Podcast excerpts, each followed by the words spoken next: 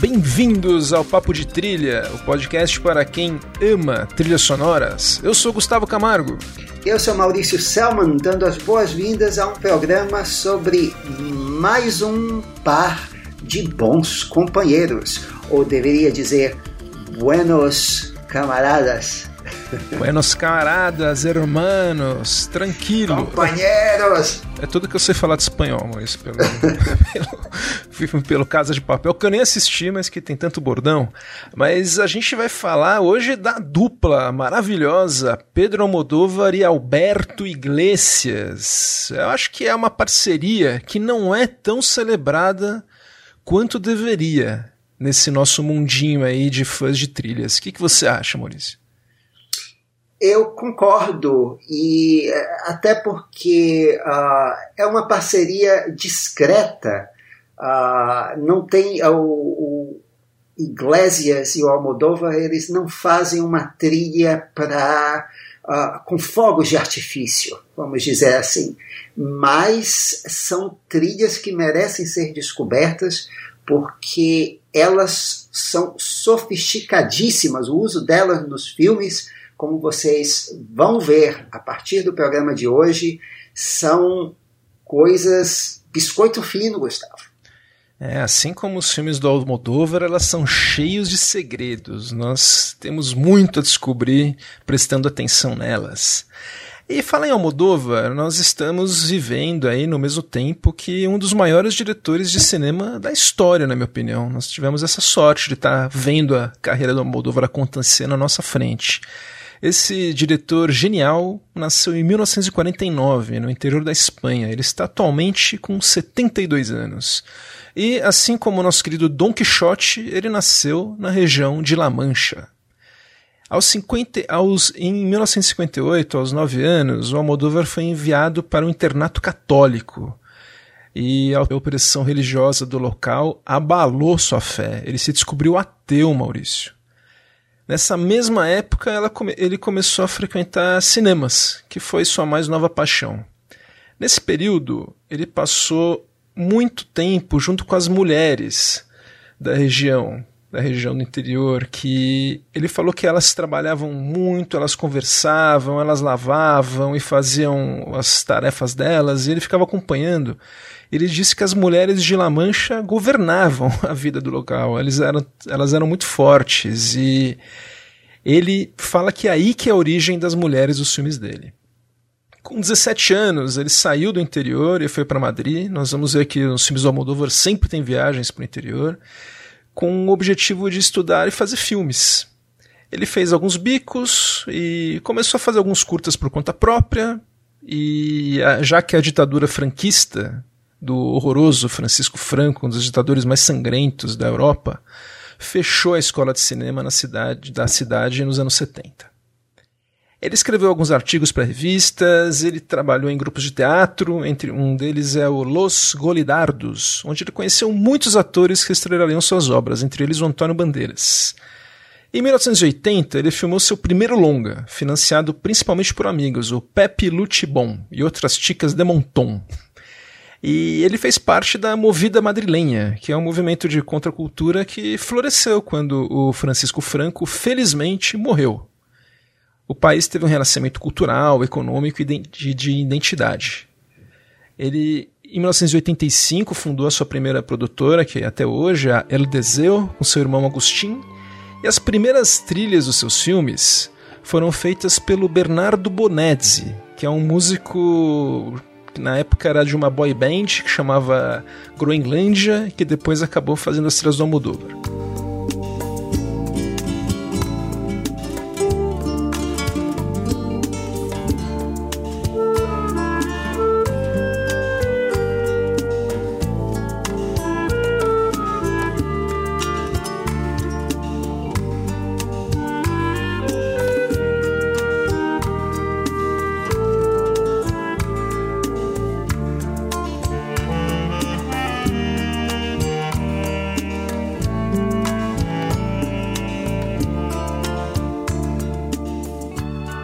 Nós estamos ouvindo aqui um exemplo da trilha que ele fez para Mulheres à beira de um ataque de nervos, que foi o filme que acabou deslanchando a carreira do Almodóvar internacionalmente.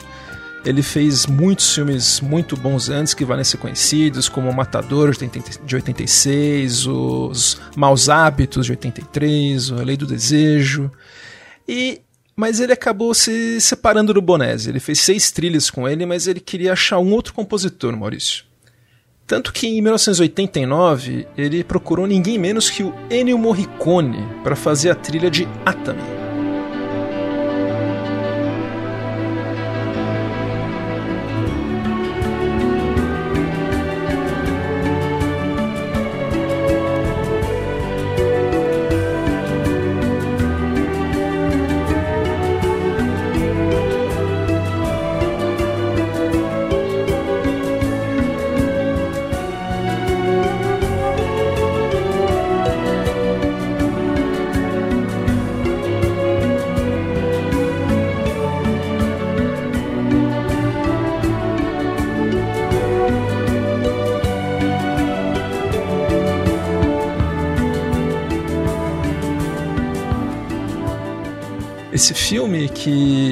Foi o primeiro que ele fez sem a Carmen Maura, que eles tiveram uma, uma ruptura depois do Mulheres à beira de um ataque de nervos. A gente está ouvindo aqui um trecho da trilha do Morricone, mas olha, Maurício, ele não gostou da trilha. Ele achou pouco inventiva, muito parecida com a de Busca Frenética do Polanski, e usou apenas uma parte, ele não teve a colaboração com o Morricone que ele queria, ele não trabalhou junto. O Morricone era um cara que trabalhava sozinho, às vezes ele nem viu o filme, né? Não é isso que o Almodóvar queria.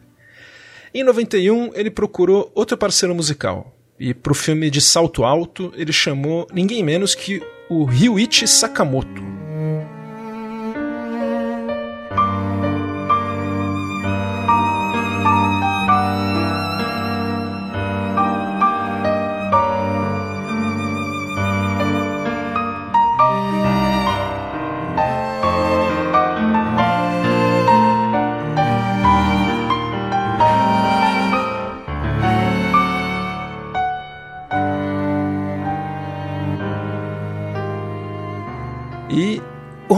Adivinha, não gostou da trilha, ele acabou substituindo-a por peças do Miles Davis e até trechos da trilha do Ligações Perigosas do George Fenton.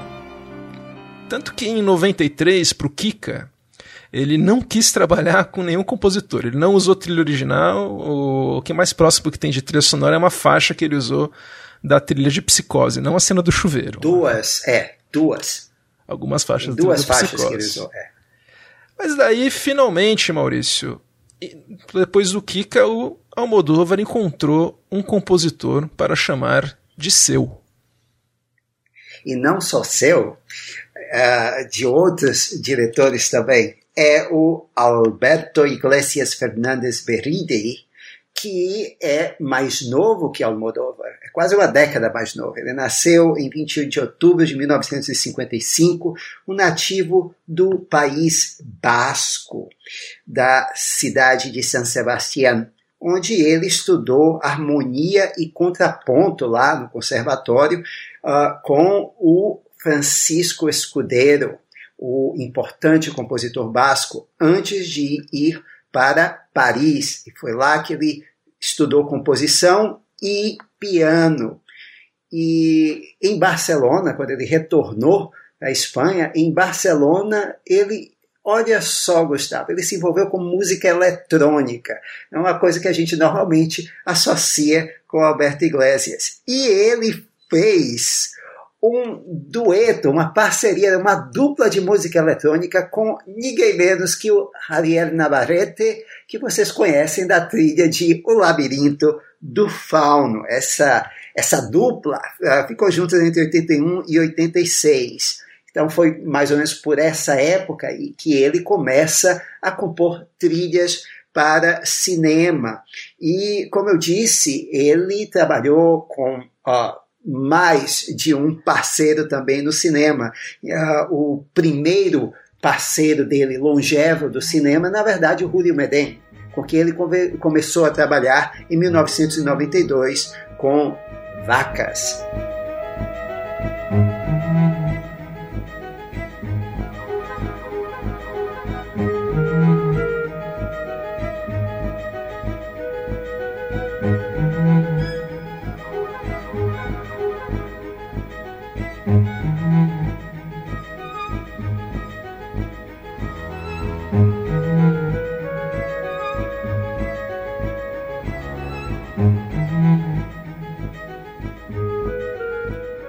Depois ele trabalhou de novo com Carlos Saura uh, e finalmente em 1995 ele conhece Almodóvar. É interessante, Gustavo, que o Almodóvar e o Julio Medem são dois uh, diretores de estilos completamente distintos.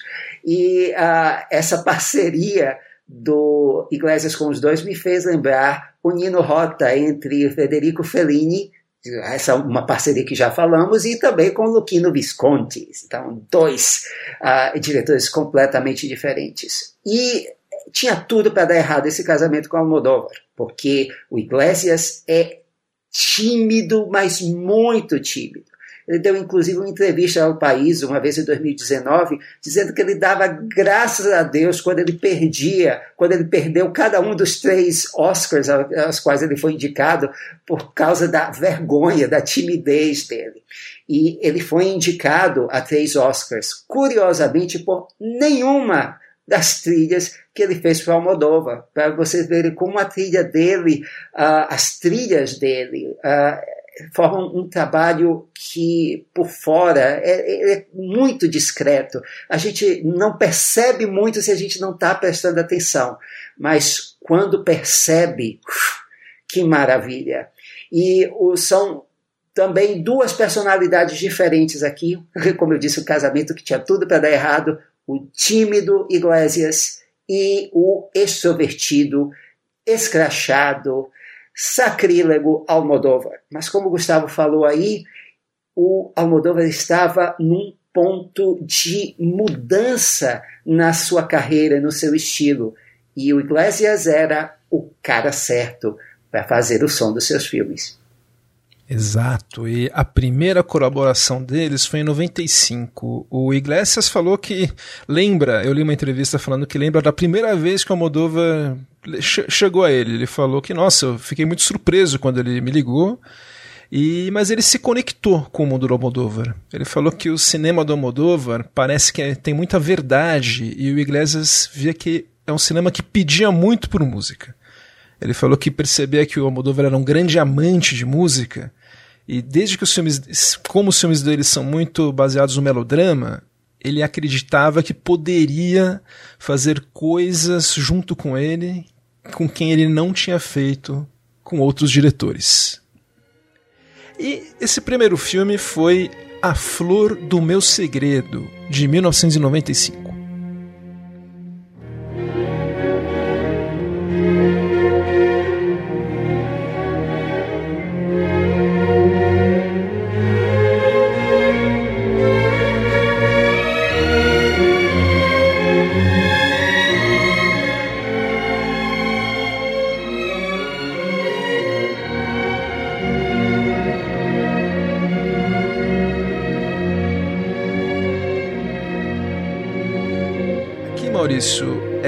Trama que gira toda em torno da Leucácia, que é vivida pela maravilhosa Marisa Paredes, a terceira colaboração dela com a Moldova. Ela fez a irmã Esgoto no filme Maus Hábitos, que ela chama Mãe Esgoto no filme, é uma freira, e fez também de Salto Alto. Ela já estava com quase 50 anos, né? Eles ainda fariam dois filmes juntos. E aqui ela faz uma mulher muito dependente emocionalmente do seu marido, que é militar e está ausente numa missão na situação na época com a Bósnia. Ela bebe muito e ela tem um segredo. Ela escreve romances açucarados sob o pseudônimo de Amanda Gris, que são imensos sucessos de vendas. Esse que a gente está ouvindo agora é o tema musical da Leucácia.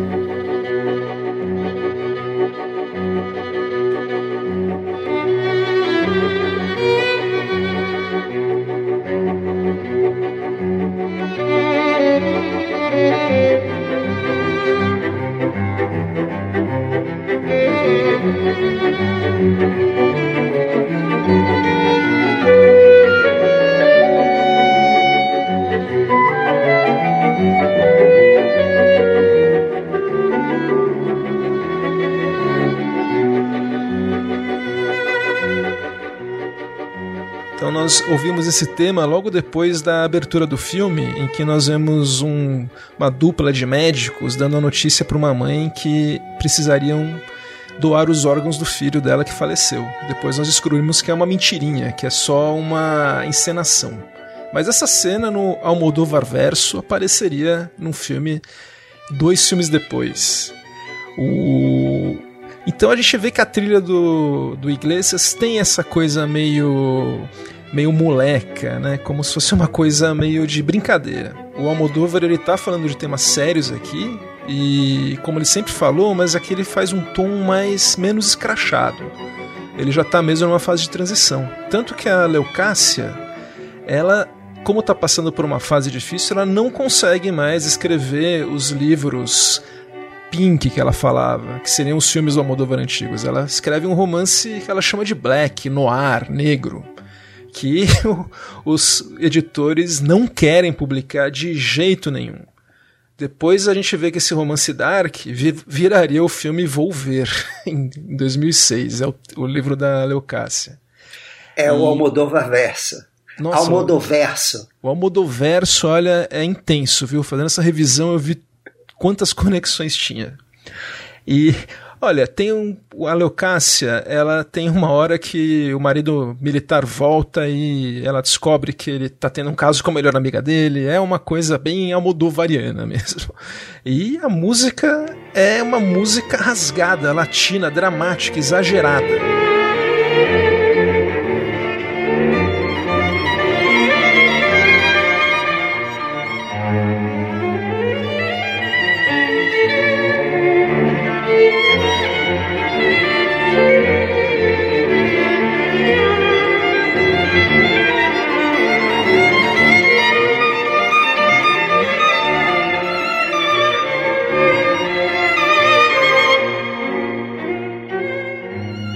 Bem diferente daquela música marota que a gente ouviu no começo. E ela tenta se matar com tranquilizantes nessa cena, mas a música deixa a coisa menos pesada, Maurício. Torna o famoso exagero latino engraçado. Né? Se tem algo que nós latinos somos especialistas é o desequilíbrio emocional. E o Almodóvar filma isso como ninguém.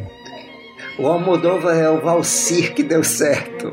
Nossa, total. É o, é o so, sonha Valsir, né?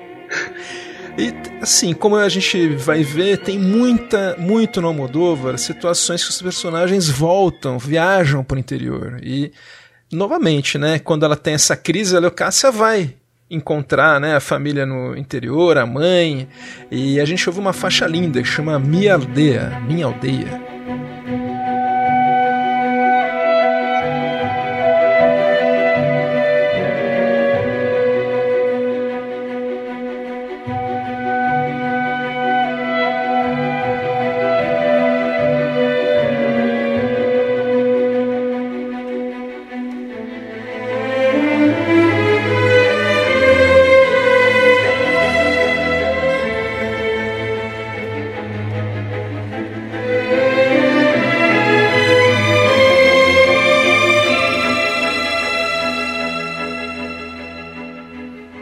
Gente vê essas cenas em que nós percebemos claramente como o Almodóvar é apaixonado pelas velhinhas do interior da Espanha e elas têm sempre algumas das melhores falas desses filmes. Inclusive a atriz Chus Lampreave, que fez também a irmã Rato de Maus Hábitos, né? Ela tem algumas das melhores falas. Ela tá hilária como a mãe da Leucácia, Rossi de Palma, que é outra coadjuvante, que é a cara do Almodóvar, acho que é a coadjuvante mais característica do Almodóvar, é a Rossi de Não, Palma. Eu diria, é, eu diria que a Chus Lampreave é a coadjuvante mais característica do Almodóvar, porque é, é, é o amuleto dele, tá em é. quase tudo que é filme dele, nem que seja numa pontinha. É, ela acho que é uma das que mais apareceu. Se não me engano, são oito filmes. Mas aqui não tem briga, porque elas fazem mãe e filha, então as duas são são presentíssimas. E o filme também tem o bailarino Joaquim Cortez, muito famoso nos anos 90, num papel-chave. O filme é maravilhoso, Maurício. É um filme que merece ser redescoberto, é um filme que começa uma nova fase na carreira do Almodóvar. Tem uma fotografia maravilhosa do brasileiro Afonso Beato.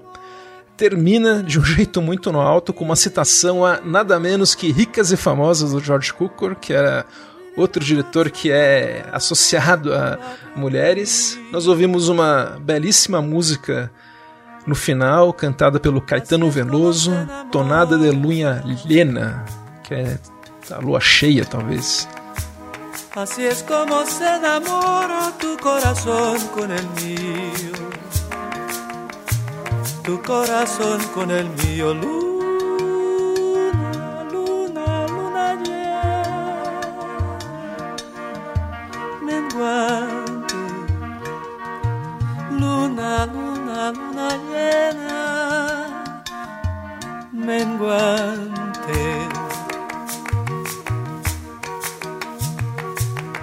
Anda, muchacho, a la mas olha, a faixa mais linda desse filme está no álbum. É um arranjo maravilhoso do tema da Leocádia, na faixa A Flor do Meu Segredo, que nós vamos ouvir agora.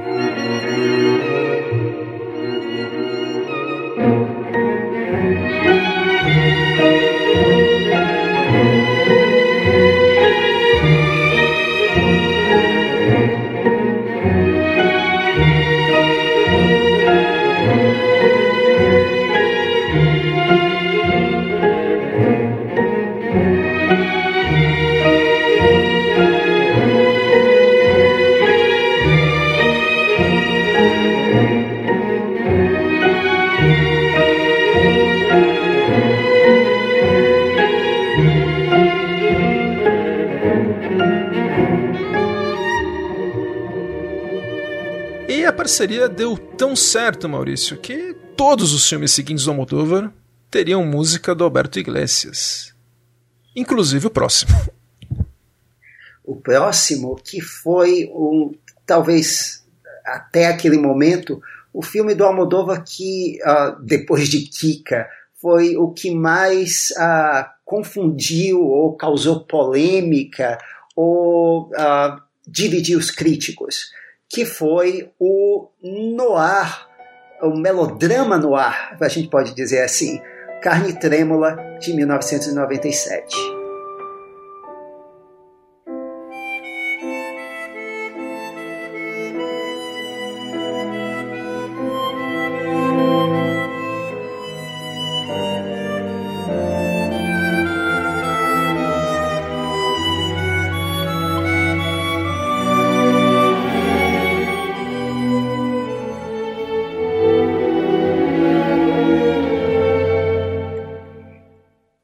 Esse é um Almodóvar, o Gustavo falou aí na referência a George Cukor, um outro diretor a quem o Almodóvar é constantemente associado, é o Douglas Sirk.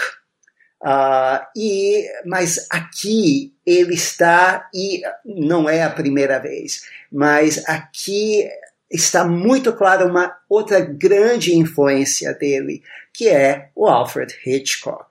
E a trilha do Alberto Iglesias, ela, ela navega entre o Bernard Herrmann do Hitchcock e uma coisa toda sua. A história começa com o nascimento do nosso herói, que se chama Vitor. Uh, de vitorioso nos primeiros, nesses filmes, nesses primeiros filmes da parceria Iglesias uh, e Almodóvar, e nos anteriores também, uh, os nomes dos personagens principais do Almodóvar tinham referências até bastante óbvias. Então aqui você tem o Vitor, que nasce numa noite de Natal de 1970, em plena ditadura franquista, e uh, você, a mãe dele aqui é interpretada pela Penélope Cruz, e é uma uma sequência lindíssima, porque ele acaba nascendo dentro de um ônibus à noite e a música do uh, Alberto Iglesias é lindíssima.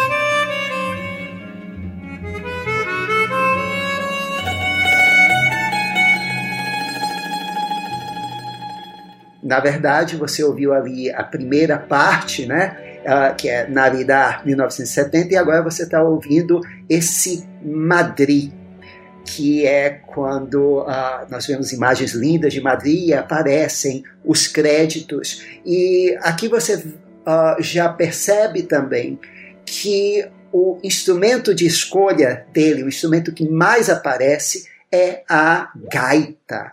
Uh, e, e, nos filmes que nós vamos ver daqui para diante também, você tem uh, sempre ele elege um instrumento assim bem peculiar, uh, bem característico para o motivo, o tema principal do filme ou de um dos personagens. E o Vitor cresce Uh, e aí ele, uh, como entregador de pizza, ele se apaixona numa festa pela Helena, como em Helena de Troia, meus caros.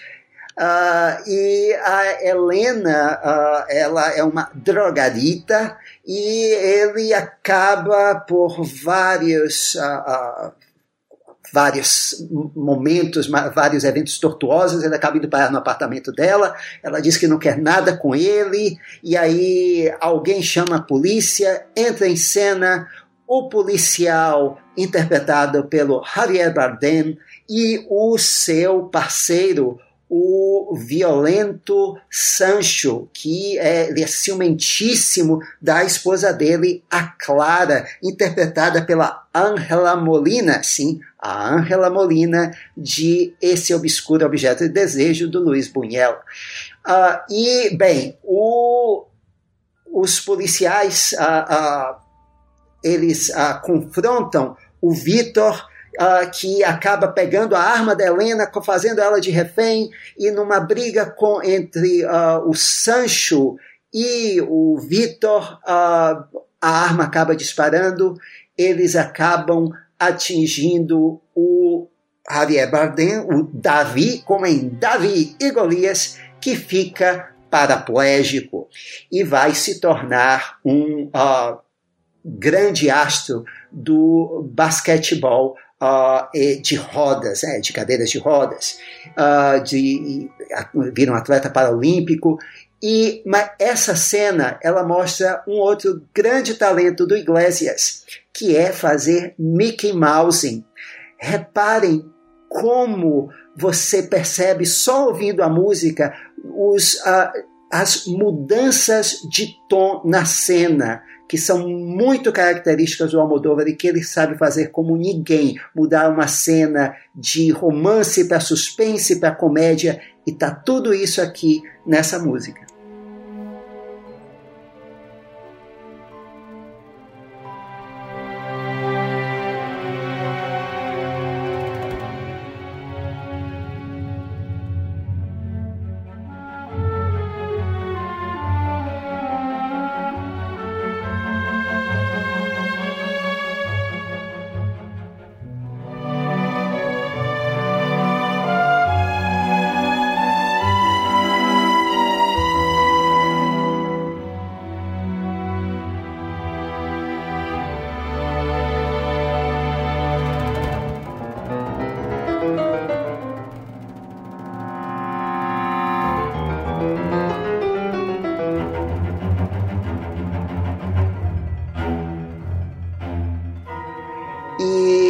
Aqui uh, você já percebe nesse trecho que o, uh, o personagem, o Davi, vai e a Helena vão se apaixonar. Eles trocam olhar aqui, se apaixonam.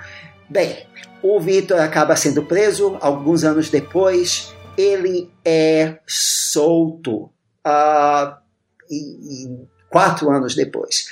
E ele retorna para casa.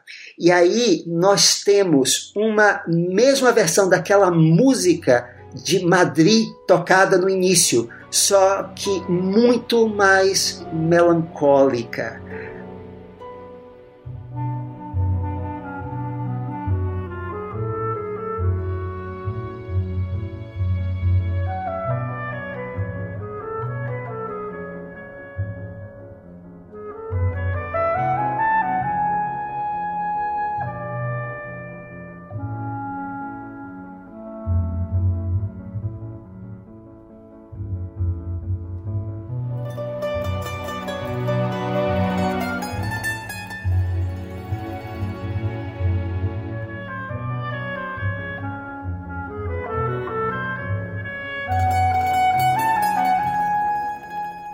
Vitor ele está retornando para uma casa que está numa área da cidade que vai ser demolida para dar passagem a uma avenida. Então, a imagem que você tem de Madrid aqui é muito triste, a casa ali sozinha, um prédio frio, novo, uh, parece uma caixa de fósforo ameaçador no horizonte e uh, o Iglesias toca a mesma música.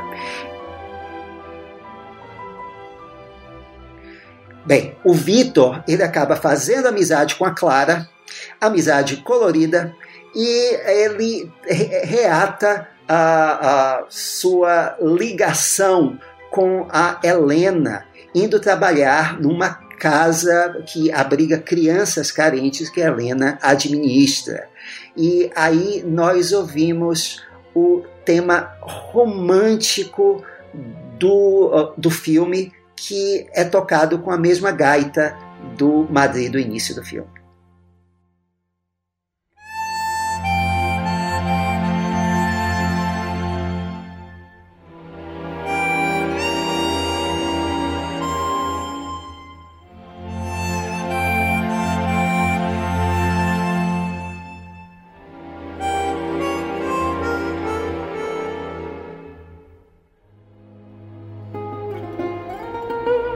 O interessante dessa música, quando eu falar aqui do Fale com ela, é que ela evoca o Curucucu Paloma, que o Caetano Veloso toca uh, e canta naquele filme. Um outro ponto alto do filme é o blocking. E aqui é que entra a sutileza dessa parceria. Bem, para início de conversa, Filme de suspense é filme de manipulação. Se alguém criticar um filme dizendo que o filme é manipulador, ah, bem, todo filme é manipulador, meus caros. Então isso não é crítica nenhuma. E não há gênero mais manipulador que o gênero de suspense. A música no gênero de suspense, ela vai sinalizar exatamente o que o diretor quer que você pense e o que você sinta. A diferença entre o suspense e o susto, é, na explicação clássica do Hitchcock, é quando você coloca uma bomba dentro de um ônibus, mas ah, se você, se o diretor mostra que a bomba está numa contagem regressiva, isso é suspense. Se o diretor mostra só a explosão, isso não é suspense, isso é só um susto. Bem, em outros filmes, normalmente a, a música de suspense ela é usada uh, também para sustos ou apenas na hora que é revelado um grande twist. E eu falo isso em relação a um momento nesse filme em que o Davi ele vai confrontar o Vitor na casa dele e uh, ele sai e nós temos a câmera mostrando simplesmente por um longo tempo sem nenhum motivo aparente o Davi desarmando a sua cadeira de rodas e colocando essa cadeira de rodas no carro. É uma sequência que leva assim um minuto inteiro. Mas desde a hora em que o Davi saiu da casa do Vitor, está tocando esta música de suspense.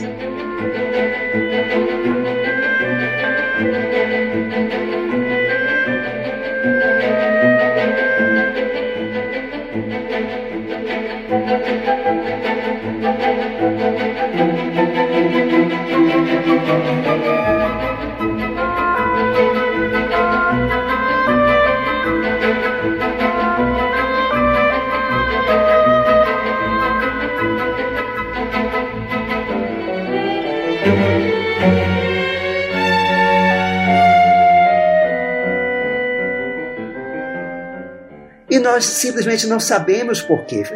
O, o espectador pode estar rindo, mas que diabo é isso? O que essa música está tocando? Porque é uma música de suspense, é uma música que ele identifica com suspense. E uh, a música está sinalizando já muito desde antes vai acontecer algo aqui importante, potencialmente ruim. E acontece quando logo que o Davi entra no carro, ele vê a Clara descendo do carro dela e indo encontrar o Vitor. E uh, num outro filme, a música só iria começar a tocar a partir da revelação. Mas o que Alberto Iglesias faz aqui é suspense. E suspense sustentado desde o início. Ele quer que você se sinta incomodado muito antes da hora que você deveria se sentir.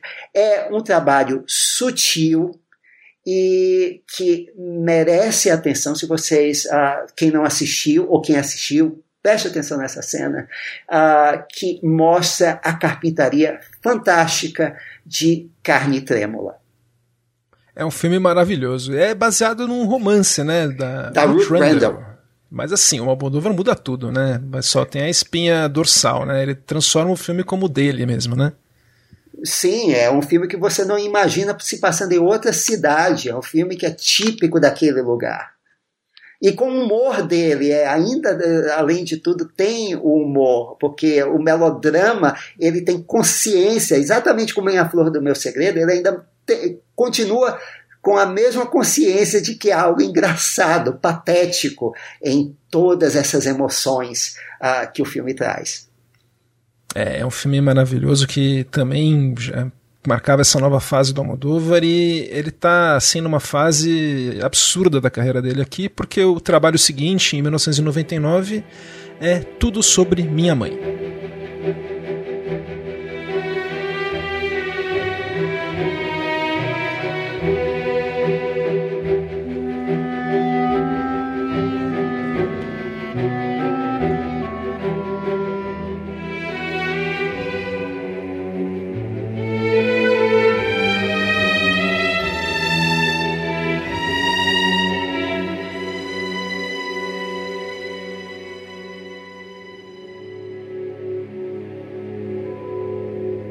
Um filme, Maurício, dedicado a Bette Davis, Gina Rollins, Romy Schneider e a todas as atrizes que já interpretaram atrizes, todas as mães e todas as pessoas que querem ser mães.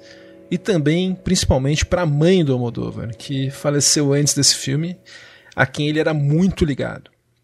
E que apareceu memoravelmente em Kika, como a entrevistadora, estilo Jô Soares, do diretor de cinema interpretado pelo Peter Coyote. é, o que, é muito engraçado, né? Mostrava uma Madrid super violenta, né? Era um, como você falou agora do Carne Trêmula, que mostrava uma Madrid suja. Aqui é um filme que tem uma atmosfera mais de sonho. A fotografia do Afonso Beato é muito boa aqui também, que tem uma coisa bem estilizada, como se fosse mesmo um conto de fadas entre aspas, né? O papel principal é feito pela argentina Cecília Hoff, foi feito para ela e ela tinha feito alguns filmes iniciais da carreira do Almodóvar, mas não trabalhava com ele há mais de 10 anos. O mote da trama é inspirada no filme do John Cassavetes de 78, Noite de Estreia, em que um fã morre atropelado numa, numa estreia de uma peça de teatro. E a subtrama da Flor de Meu Segredo sobre os transplantes, daí que nasceu o filme.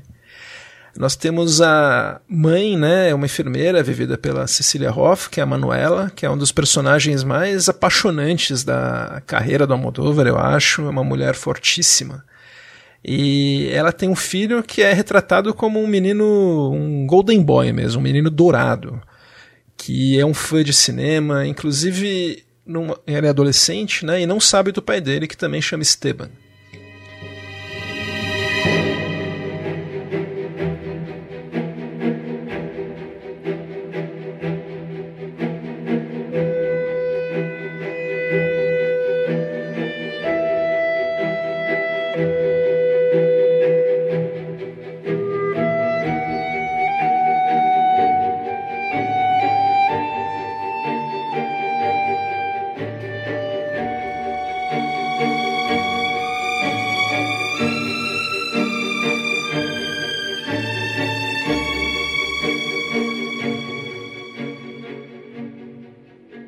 Nós estamos ouvindo aqui a música que toca quando eles estão assistindo o filme A Malvada, All About Eve.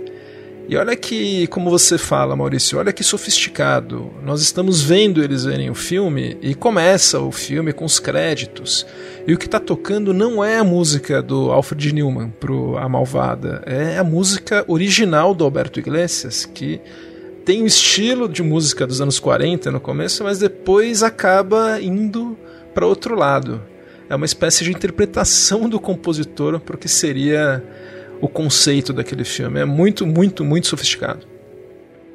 Nós temos daí a morte trágica do Esteban, que morre atropelado quando eles vão ver as, uma montagem de um bonde chamado Desejo, estrelado por uma atriz chamada Ruma Rosa, Fumaça Vermelha, que é vivida maravilhosamente também pela Marisa Paredes, novamente. Estilo diva. Estilo diva total, né?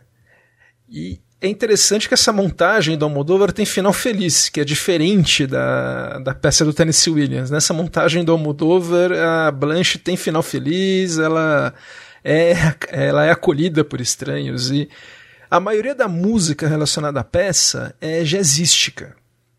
A gente está vendo aqui um trecho, mas é um jazz bem contido. É um comentário metalinguístico sobre a peça, que é muito associada à trilha de jazz também. E todo o material que envolve a Ruma Rossa, que é essa atriz, é mais voltado para esse jazz discreto.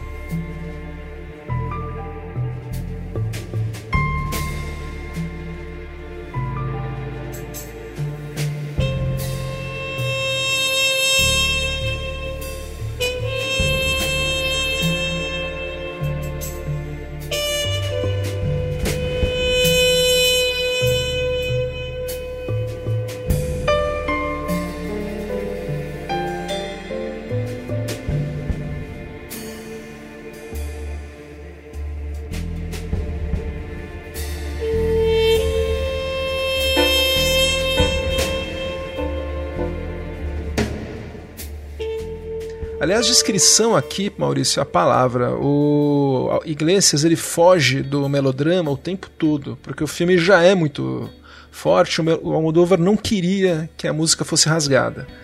Eles trabalham juntos. O Almodóvar vai na casa do Iglesias quando ele está compondo e dá palpites diretos sobre a trilha. Esse é o segredo do sucesso da parceria. O, o Almodóvar fala que o Iglesias é muito tranquilo em relação a jogar fora temas que ele tinha composto, a fazer modificações.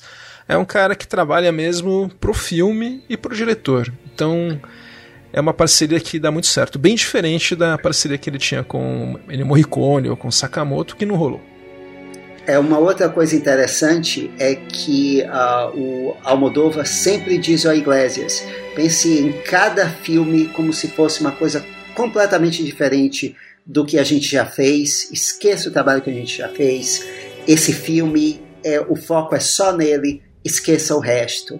E ele gosta de uh, ver o filme já rodado, já montado. Ele, se o Almodóvar dá os roteiros para ele, ele gosta apenas de tomar nota, porque ele vai criar mesmo é vendo o filme. É isso que ele gosta de fazer. É, eu li isso também, Maurício. E tem compositores e diretores que compõem antes, né? O diretor até toca música no set e tal. Não é o caso dessa dupla, é tudo depois mesmo.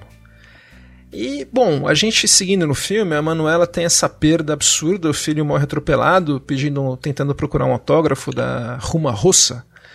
E Assim, tem ele ele vai para transplante, né? Só que olha que curioso, a gente pensa que a, o filme vai para esse lado, mas como os filmes do Almodóvar a gente nunca sabe para onde vai. Acaba não tendo quase nada a ver com transplante depois. Ela acaba voltando para Barcelona para procurar o pai do Esteban. Então nós temos aqui essa faixa em que a Manuela chega em Barcelona e procura lá pelos guetos de Barcelona, é um som urbano muito particular.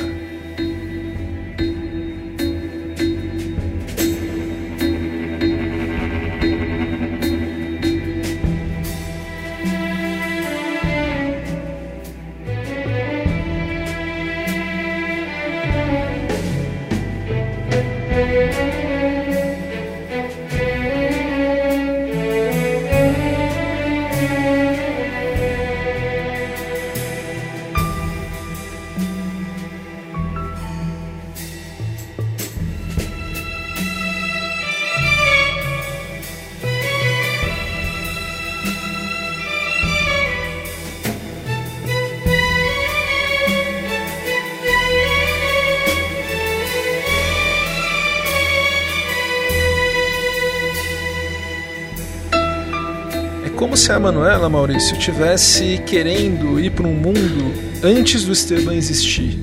Porque ela procurava, procurou a vida dela antes do Esteban, que ela era atriz, ela também tinha feito uma montagem do Bonde Chamado Desejo. Ela trabalhava muito tempo com a Agrado, que é uma personagem que rouba o filme, uma personagem muito boa, que é famosa, que é travesti, e nós descobrimos que o pai do Esteban também era um travesti chamado Lola. A trama, como o Maurício falou agora do Carne Trêmula, dos filmes do Almodóvar, é sempre muito carregada, tem sempre muitas idas e vindas, muitos personagens que aparecem. Nós conhecemos uma freira vivida pela Penélope Cruz aos 24 anos, maravilhosa já, que também está grávida do, do da Lola. Olha só. Ele adora colocar Penélope Cruz grávida nos filmes dele. É, é, é, uma, é, uma, é um padrão. E nós temos assim, viradas, viradas e mais viradas, e nós temos um, uma espécie de renascimento da Manuela mas sempre sem esquecer o Esteban. Tem momentos do filme que são maravilhosos. Nós temos a, a Ruma Rosa fica sabendo do, do caso do Esteban e ela põe uma foto dele com a dedicatória que ele tanto queria no para sempre nas peças dela, ela fica acompanhando. É um filme maravilhoso, Maurício. Ele discute fé, discute muito sexualidade, identidade de gênero, antes disso ser tão falado. É um filme muito particular do Almodóvar. E ganhou, finalmente, deu para ele o Oscar de filme estrangeiro que ele tanto, tanto merecia. Ele, o Almodóvar, os filmes dele não costumam ser longos, olha só, eles são muito ricos em trama, como a gente falou, todo sobre a minha mãe tem 1 hora e 40.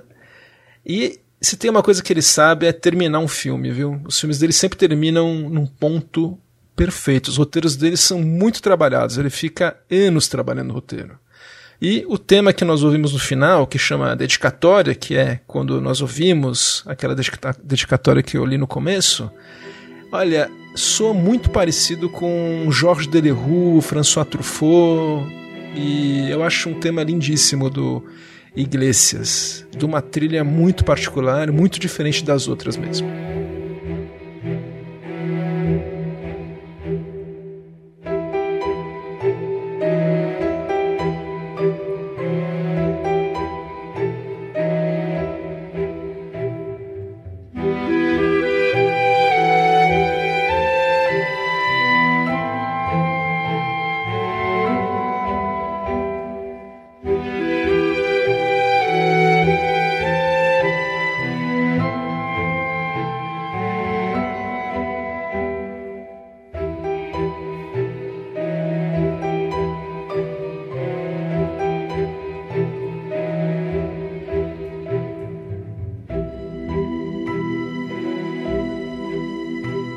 Assim como vai ser diferente a próxima trilha da próxima obra-prima do diretor.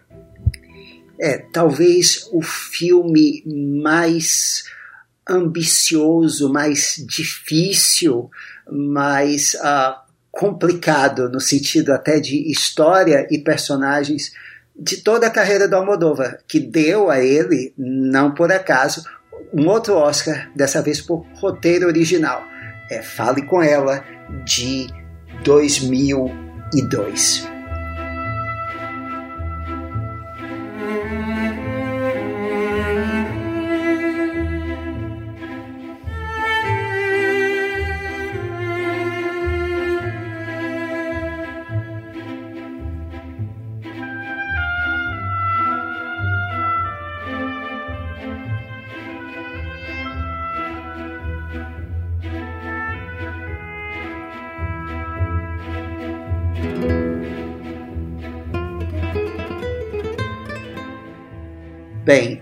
Se há um filme em que Almodóvar usa tudo, é esse aqui. É o filme do Almodóvar que tem efeitos especiais, muitos efeitos especiais. Tem mais efeitos especiais que todos os outros filmes dele, eu acho, uh, ou pelo menos bem mais à mostra.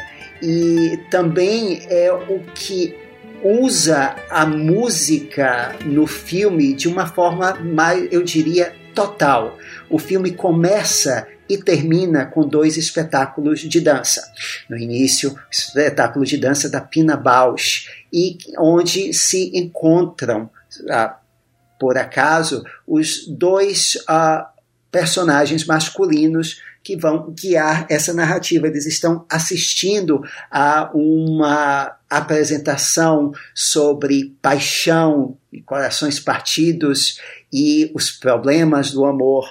São o Marco, que é um jornalista que faz guias turísticos, interpretado pelo Dario Grandinetti, e um outro colaborador habitual do Almodóvar, do Javier Câmara, como Benigno, que é um, nós vamos ver numa cena logo a seguir, ele é um enfermeiro, ele faz a fisioterapia de uma moça, uma bailarina, Alicia, que sofreu um acidente de carro e uh, ficou em coma, está em coma há anos, e ele uh, cuida dela apaixonadamente, nós vamos ver.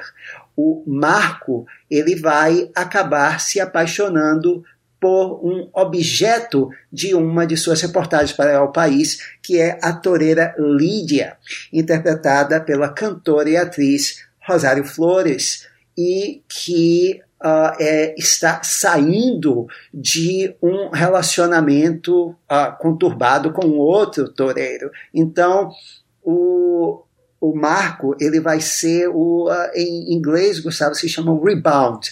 Aquele cara que é, ele é como assim substituto para curar o, a, o coração partido da outra. Não sei se tem um é nome para isso em português. é pau amigo que chama. Ótimo e uh, bem então no início nós não ouvimos a música do Iglesias uh, e ela está muito bem costurada a trilha de canções do filme. Uh, a primeira vez que ouvimos é justamente esse tema dramático, esse tema quase religioso, quando o Benigno está uh, cuidando da Alicia.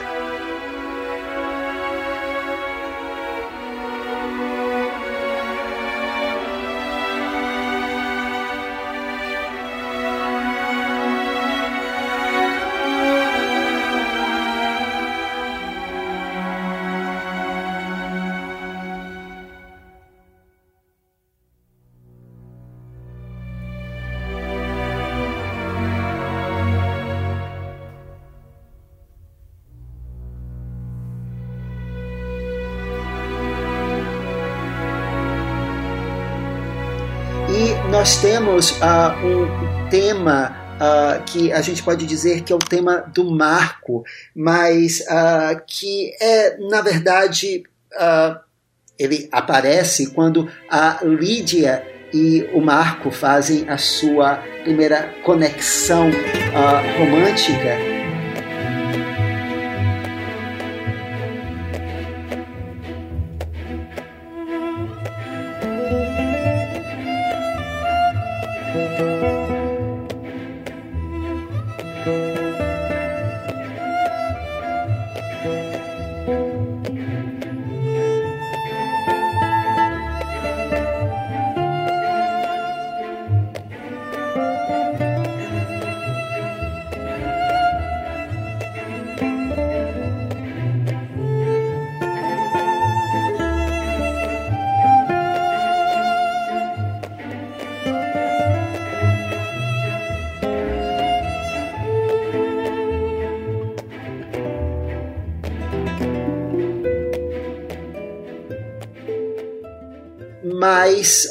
a gente pode dizer que esse é, uh, também é o tema de amor mais universal da trama. É, como vocês estão vendo, é um motivo muito simples, mas que gruda e que o Iglesias vai usar em momentos chave nessa trama. Aqui também você vai ouvir mais uma vez o Mickey Mouse, em que é a assinatura do Iglesias para o Almodóvar numa cena em que, logo depois que se conhecerem, a Lídia, ela, o Marco vai deixá-la em casa, aí ela dá um berro, que tem uma cobra dentro da casa dela, e aí nós ouvimos a música de suspense do Iglesias, para matar a cobra.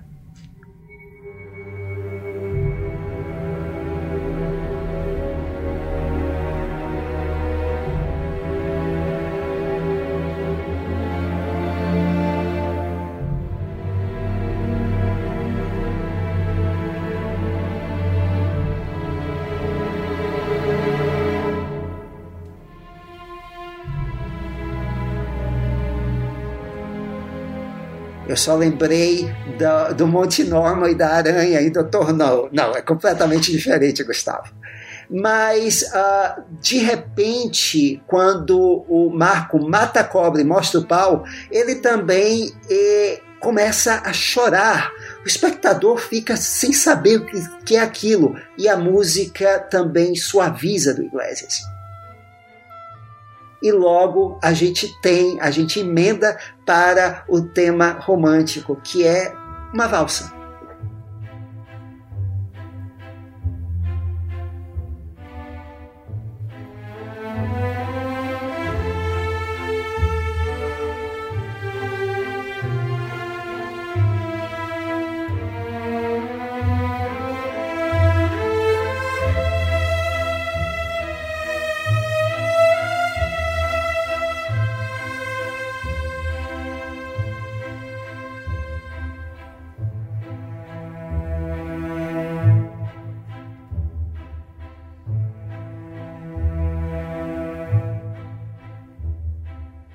Então, esse é o primeiro casal e o próprio Almodóvar nos informa isso nos, na, a, com uma legenda, então Marco e Lídia.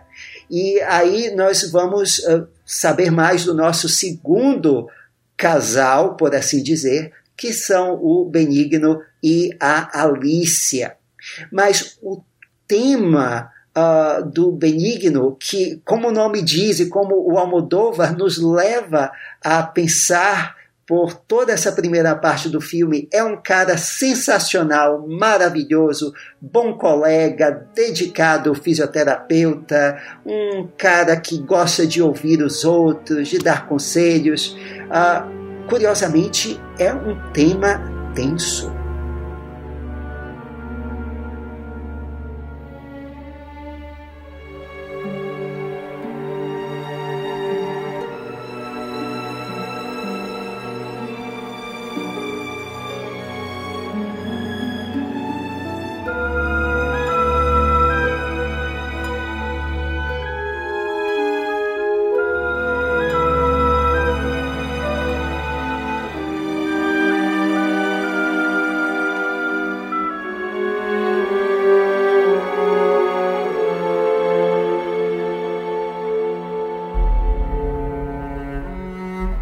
Novamente o Iglesias com a autorização e a benção do Almodóvar, apontando para uh, um caminho que nós não esperamos. Eles estão justamente desestabilizando aqui o espectador, dando a eles a, a pistas de coisas que não estão ali na tela, pelo menos não naquele momento.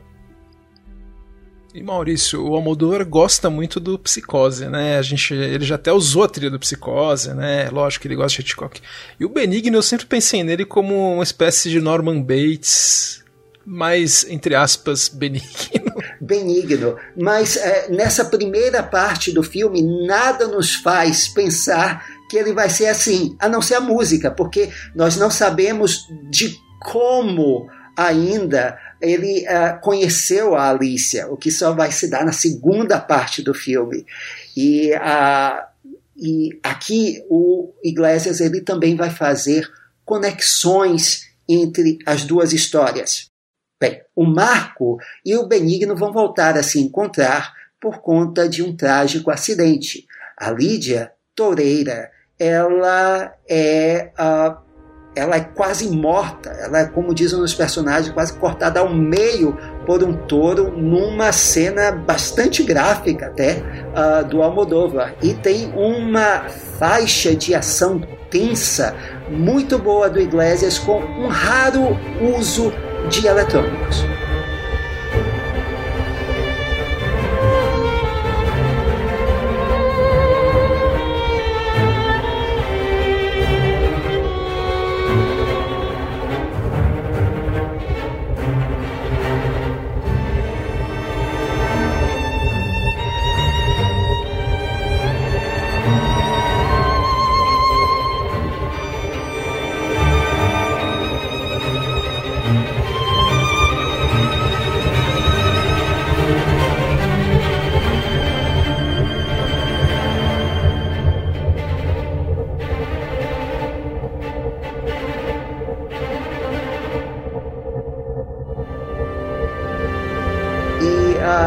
Essa faixa que no álbum, Gustavo, ela só se encontra no final porque uh, ela vai ser usada também numa outra cena trágica, só que dessa vez conectando o Marco e o Benigno. Isso é porque o filme ele é não só uh, sobre o amor entre o Marco e a Lídia, entre Benigno e Alicia, mas da amizade e do amor fraternal que se desenvolvem entre o Marco e o Benigno.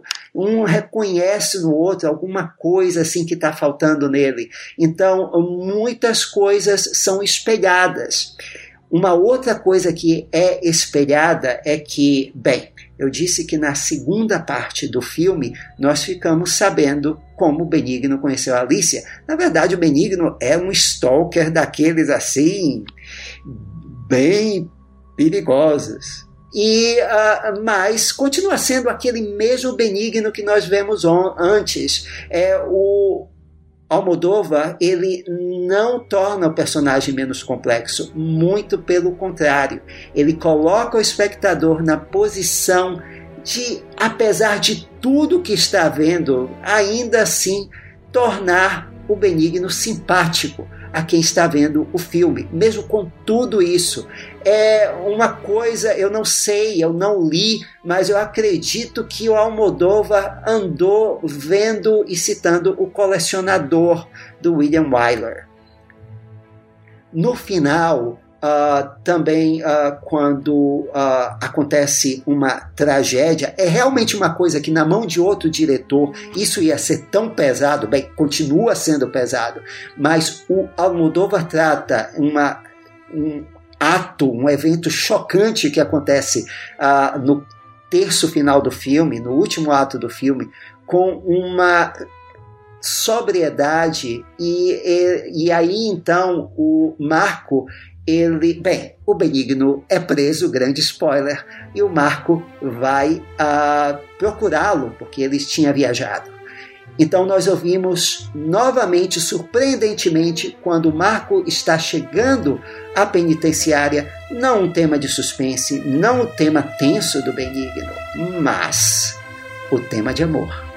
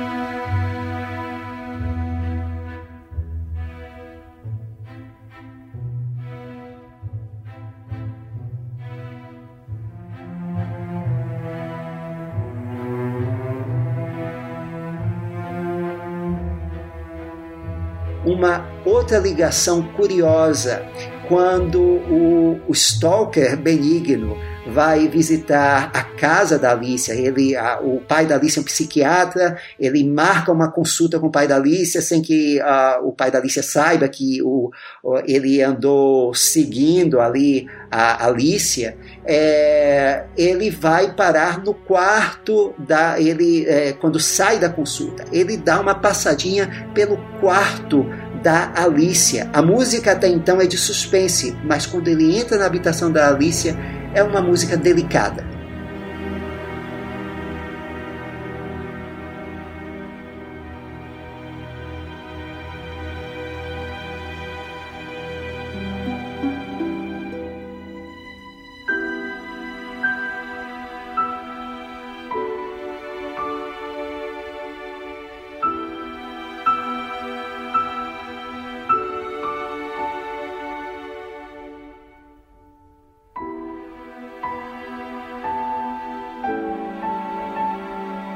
Mais tarde, quando Marco vai entrar no apartamento do Benigno que ele aluga, nós ouvimos a mesma música delicada.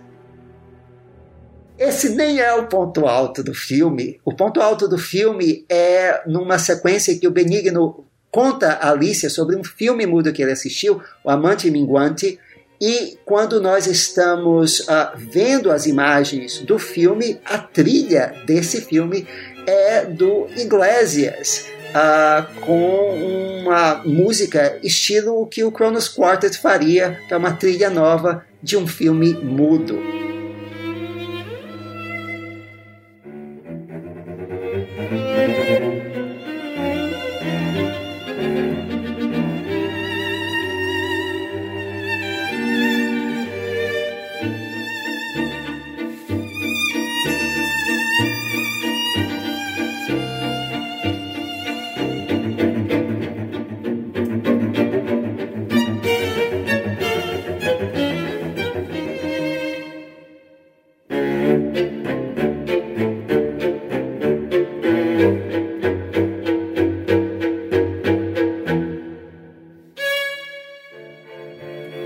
Maurício, o Iglesias, eu li que ele considera essa uma das faixas mais desafiadoras que ele fez para todos os filmes do Almodóvar.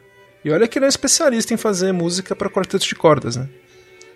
Sim, e uh, ele faz. É, é uma música para filme mudo. E o curioso, Gustavo, é mais uma vez o blocking, porque a música começa um pouco antes das primeiras imagens do filme, quando o, logo depois de aparecer o cartaz do filme, corta para o hospital e para o Benigno contando o filme para Alice enquanto ele está arrumando ela. É aí que começa a música. Então você tem uma transição da música do filme para a música do filme dentro do filme, assim absolutamente sutil. Não parece que é uma coisa à parte, é uma coisa feita para o filme. Olha, é um trabalho tão bom, mas assim, como eu disse, a trilha uh, de canções também chamou muita atenção e ficou mais famosa, especialmente porque por, tem, por exemplo, uh, para os brasileiros, o Caetano cantando Cucu Cucu Paloma. Juran que essa paloma não é outra coisa mais que sua alma que todavía la espera a que regrese la desdichada.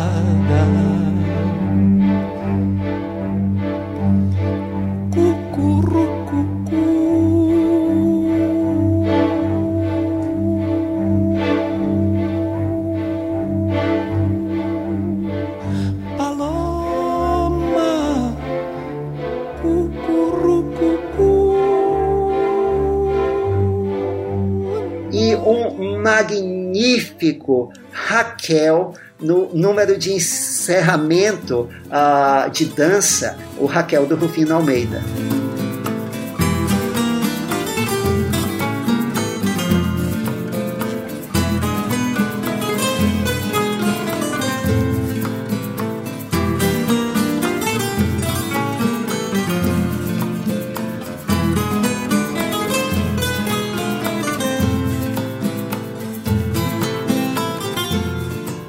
Mas felizmente, Gustavo, logo depois nós ouvimos a maravilhosa suíte dos temas do Iglesias fechando os créditos. É, Maurício, é uma obra-prima, outra obra-prima do Almodóvar e o amante minguante no filme ele é vivido por um jovem ator chamado Fele Martinez, que vai ser um dos astros do próximo filme do diretor, que é A Má Educação, de 2004.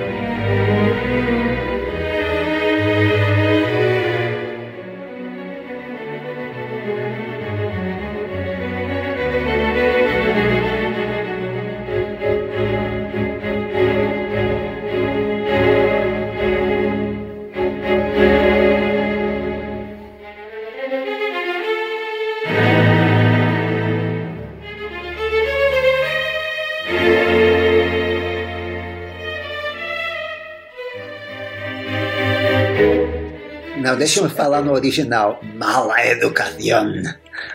La mala educación. É bonito espanhol, né? Eu é queria bonito, saber falar, é. mas é muito difícil de falar.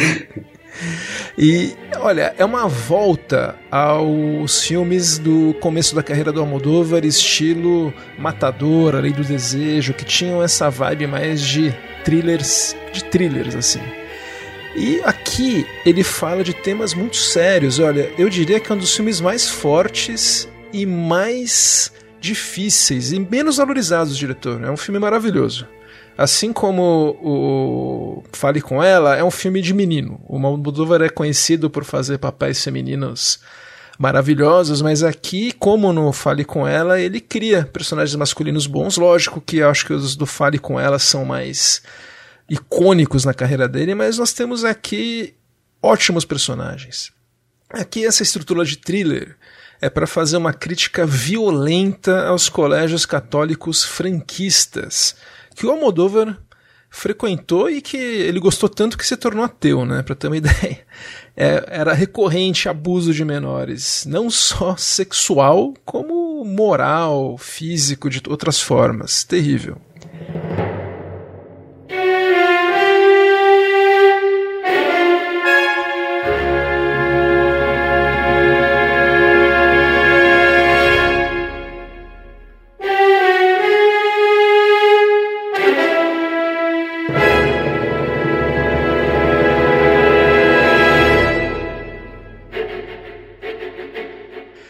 Aqui, olha, os créditos de abertura, ao contrário do Carne Trêmula, ele não navega no terreno do Bernard Herrmann. Aqui ele embarca e acelera a mil por hora.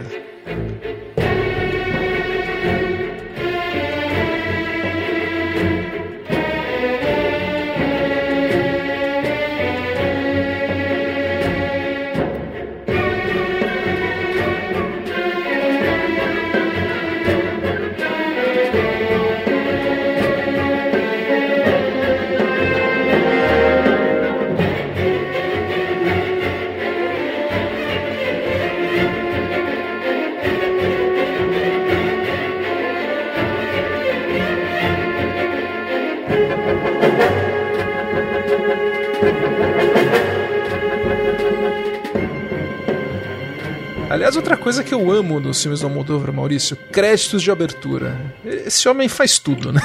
De abertura e de encerramento. É, ele faz os dois no mesmo filme. É maravilhoso.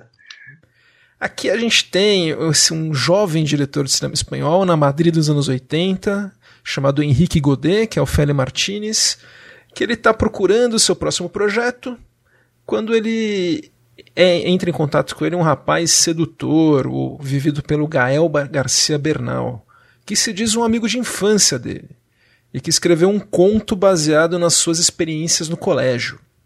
A partir daí, Maurício, nós temos uma trama rocambolesca, com idas e vindas. Nós vemos o, o Henrique, que é o diretor, lendo o conto, então nós vemos o conto escrito, encenado para nós, né? Depois nós vemos o roteiro que ele escreve. Depois nós vemos que o rapaz não é quem a gente pensa. É um filme. Tudo para ser um filme no ar. Inclusive tem uma cena que eles vão. Dois personagens vão num, num cinema assistir um festival de filme no ar. Aqui o Almodóvar, ele é assim, delicadeza pura nas cenas de abuso. Tem é uma extrema delicadeza. Ele filma tudo com muito cuidado e discrição.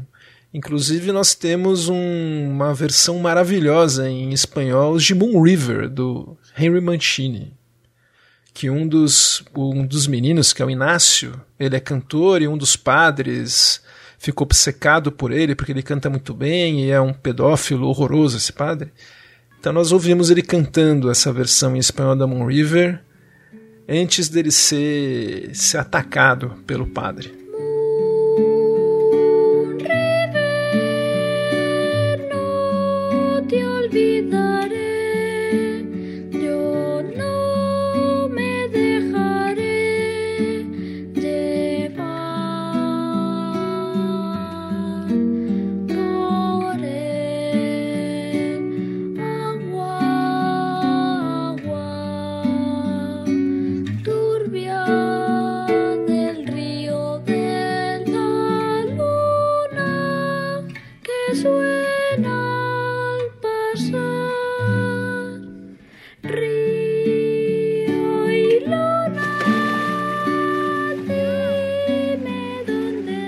Temos o uso de corais infantis, né, também, na cena em, que, em cenas em que nós vemos as crianças jogando futebol com os padres. É um filme que tem cenas muito, muito inesperadas. Mas também nós temos a presença de alguns corais sacros infantis arrepiantes para representar o Esteban adulto. Nós vamos descobrir que esse personagem que seria o amigo de infância do diretor, na verdade já morreu, né? Spoiler. Aqui a gente vai. Porque Almodóvar, é, acho que todo mundo já viu esse filme, né? Ah, já vi, tá liberado. Tá liberado, né? eu vou, eu vou, então eu vou aproveitar e contar o resto de Carne Trêmula. Não? é, pode falar que o Benigno do Fale Com Ela também estuprou uma mulher em coma. Estuprou uma mulher em coma, Toto. Ah, coisa, tá liberado. Só coisa light, né? só coisa light.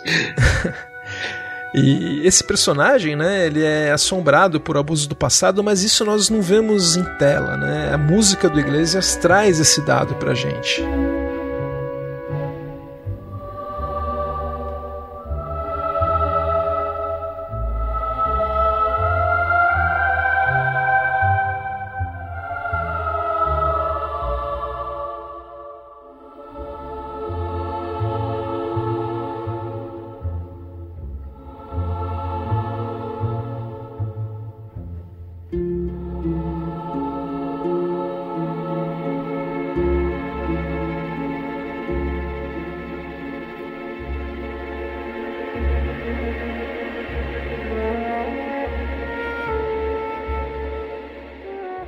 Personagem aparece em flashbacks também, ele que está chantageando o padre no conto e também na vida real foi o que aconteceu. Então é um filme cheio, como eu falei, de idas e vindas.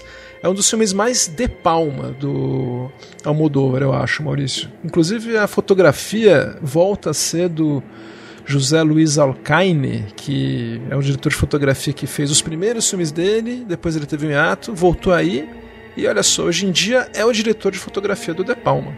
Os últimos filmes do De Palma tiveram fotografia maravilhosa do José Luiz Alcaine. Provavelmente depois que o De Palma assistiu a esse filme.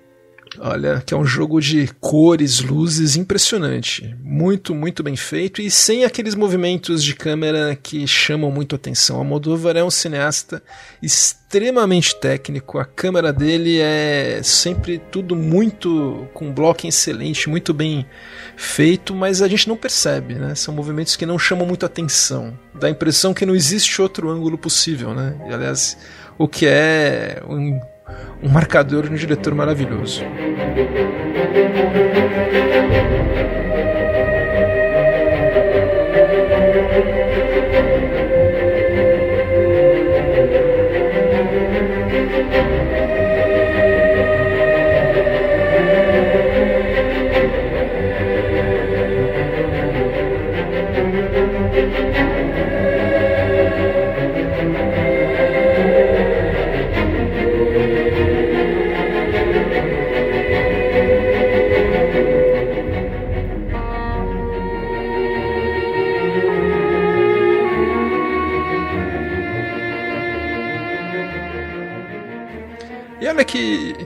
Curioso, Maurício. Nós temos um escritório da produtora Elazar, do diretor Henrique Godet, dos anos 70, que é base, claramente baseado no Moldova, né? A produtora dele chama El Deseo tal. Nós temos pôsteres de alguns filmes que teriam sido dirigidos pelo Henrique. Nós temos Os Amantes Passageiros, que tem inclusive uma arte muito parecida com a arte que a gente vai ter nos próprios Amantes Passageiros, que é um filme que o Moldover fez agora só. E um outro chamado A Avó Fantasma, que com outro título seria o próximo filme do Almodóvar. Sim, uh, o próximo filme que é, como o Gustavo falou, o romance Black ou Dark da Marisa Paredes e A Flor do Meu Segredo, Volver 2006.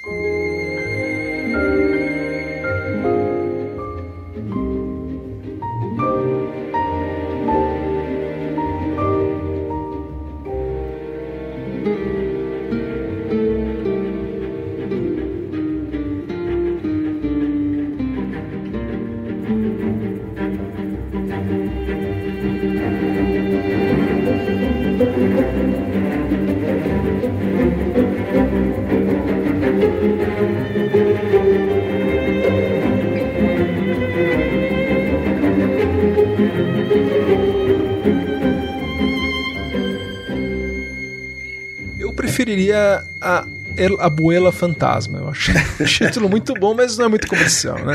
Não, não é. Mas explica parte da história, né? Aqui nós temos não uma, mas duas divas do Almodóvar. Uma delas em um papel de definidor de carreira. É a Penélope Cruz, que faz a Raimunda, uma mulher batalhadora, cria filha com um cara chamado Paco, que é um zero à esquerda. Um belo dia, essa filha, esse pai, que nós vamos descobrir mais tarde, não é o verdadeiro pai, mas uh, ele tenta, é, começa a bolinar a menina, então a menina chega, pega uma faca e mata o pai. Então aí Raimunda chega em casa, encontra o, o defunto na cozinha estatelado diz para a filha: deixa que eu cuido disso, quem matou fui eu. É aquela mãe forte, ela inclusive está caracterizada como uma Sofia Loren ou uma Anna Magnani de uh, neorrealismo italiano, inclusive numa cena do filme nós vemos Anna Magnani em Belíssima, do Visconti, uh, e ela é, coloca o presunto numa geladeira lá e fica tentando saber o que é que vai fazer, a, começam a chover problemas ao mesmo tempo que e desses problemas ela, desses limões ela faz uma limonada. O uh, vizinho dela, que tem um restaurante, ele vai viajar porque vai vender o restaurante e deixa, deixa chaves na mão dela. Ok? Então ela vai colocar o presunto dentro de um freezer lá no restaurante. Ah, e aí então a tia dela morre, ah, que mora no interior, e a irmã dela vai para um enterro, ah, a mãe dela que é interpretada pela Carmen Maura. Todo mundo acha que morreu no incêndio abraçada ao marido, depois nós vamos saber que quem morreu no incêndio abraçada ao marido dela não foi ela. Uh, nós descobrimos também que isso tem ligação com quem é o pai da, do, da filha da Raimunda, que não era o Paco, que uh, foi parar no freezer, e nós sabemos uh, das histórias de outras mulheres no filme que também foram deixadas ou atacadas ou violentadas ou assediadas por homens e todas essas uh, mulheres uh, que o filme retrata de maneira maravilhosa tem a Agostina que é vizinha delas e que está morrendo de câncer e tem a irmã dela que se chama Sole e a tia Paula, Gustavo, uh, que aparece no início do filme roubando tudo, é a maravilhosa Chus Lampreale. Atriz fetiche do Almodóvar. E esse é o filme que talvez uh, melhor ele junte todos esses elementos díspares que nós vimos ouvimos aqui, que discutimos dos filmes anteriores, o suspense, o melodrama e a comédia escrachada, tudo ao mesmo tempo, porque olha, é, assédio, violência sexual e assassinato, tudo isso tem nesse filme. E ainda assim é um filme que você sai dizendo: esse é um filme lindíssimo. Ah, a trilha para um filme desses é complicadíssima. Mas o Alberto Iglesias, ele transita aqui entre o suspense a la Herman, que ele faz bem, e uh, algumas, uh, algumas sugestões de Nino Rota para Fellini,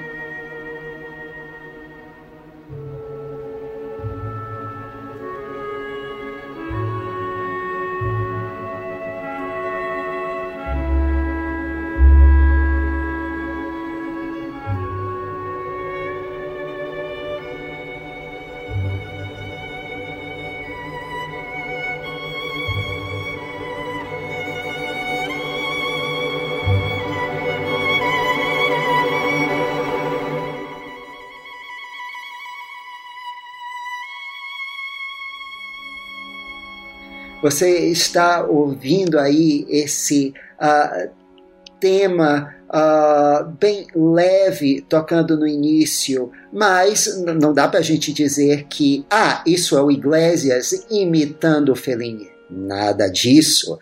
Uh, ele tem, inclusive, uma faixa que é característica dele, também leve, uma habaneira, que é quando a Raimunda está comprando uh, mantimentos porque uma equipe de cinema está rodando um filme ali junto do restaurante e pediram a ela para fazer as refeições. Então ela vai correndo arranjar uh, os ingredientes e a gente ouve essa maravilha aqui.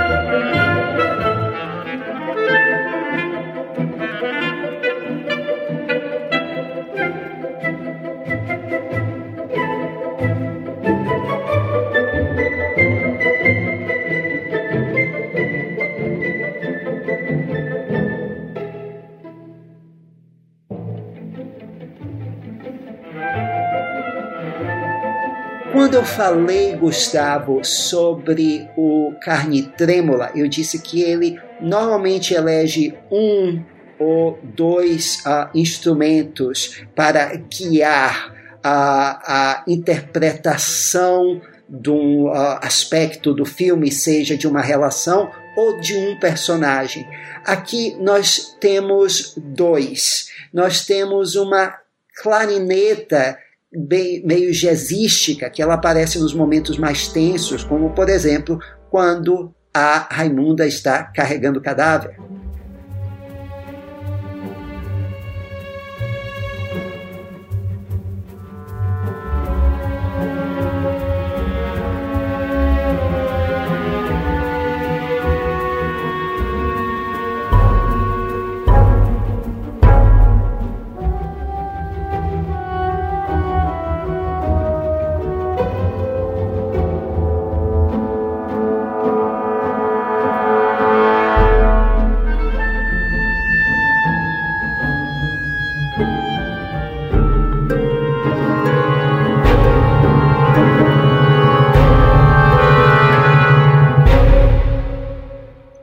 Podemos dizer que esse não é um tema da Raimunda, mas um instrumento, assinatura da Raimunda, que uh, vai ser. Uh, uh, o Iglesias não limita a tocar, a colocar esse instrumento só quando ela aparece, mas aí a gente vai ver um elemento de ligação dos sofrimentos em comum que tiveram vários personagens dessa família. Quem tem um tema bem, bem claro para ela é a personagem da Irene, a Carmen Maura, a mãe da Sola e da Raimunda, que aparece lá, lá, no segundo terço do filme, todo mundo achando que é um fantasma, mas está vivíssima. Carmen Maura voltando em grande estilo. E uh, nós temos um tema de harpa.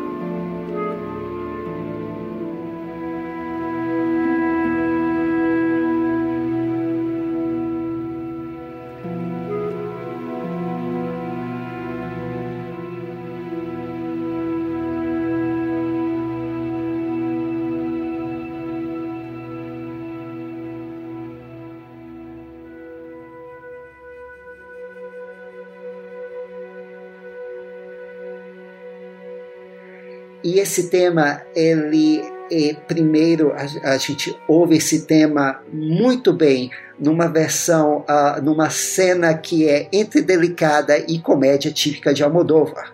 A, a Sole descobriu que a mãe está viva, escondeu a mãe na casa dela. A Raimunda foi visitar, apareceu lá de supetão uh, e a mãe se esconde e ela precisa mijar. Então ela vai entrando na casa, baixa a calcinha, senta na privada e diz: Nossa, que cheiro de peido! Eu conheço esse cheiro de peido. E a música que começa a tocar é o tema na harpa.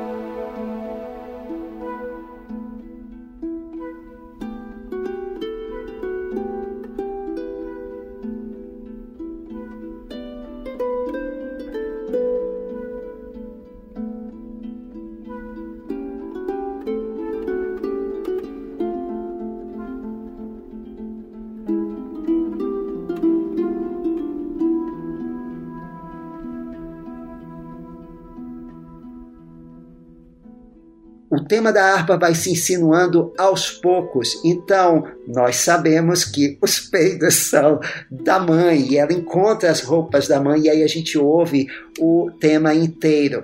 E a gente vai ouvir depois o tema numa versão completa e que no álbum ele, uh, ele chamou de tema chorão, uh, porque é um encontro emocionante. Quando a Raimunda finalmente vê a mãe e elas se encontram ah, para conversar.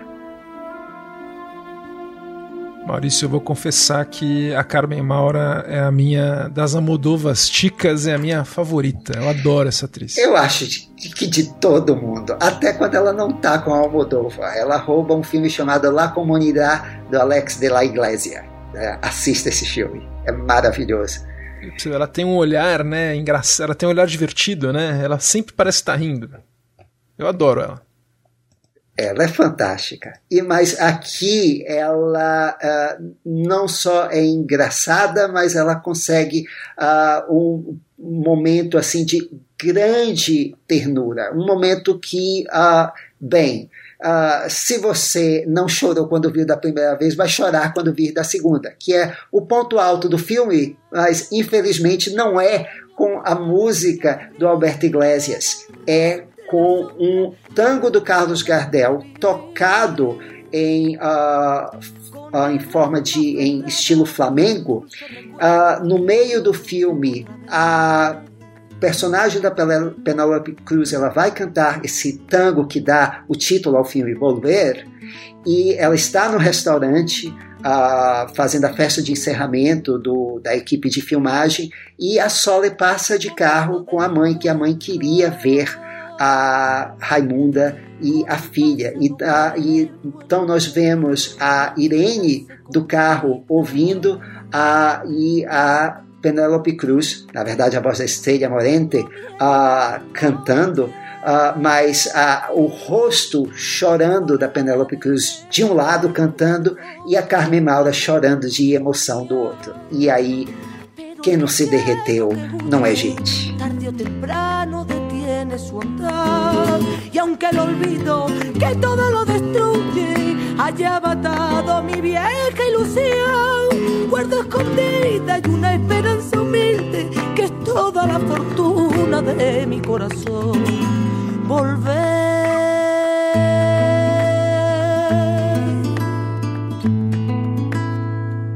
Con la frente marchita, la nieve del tiempo platearon mi sien. Sentir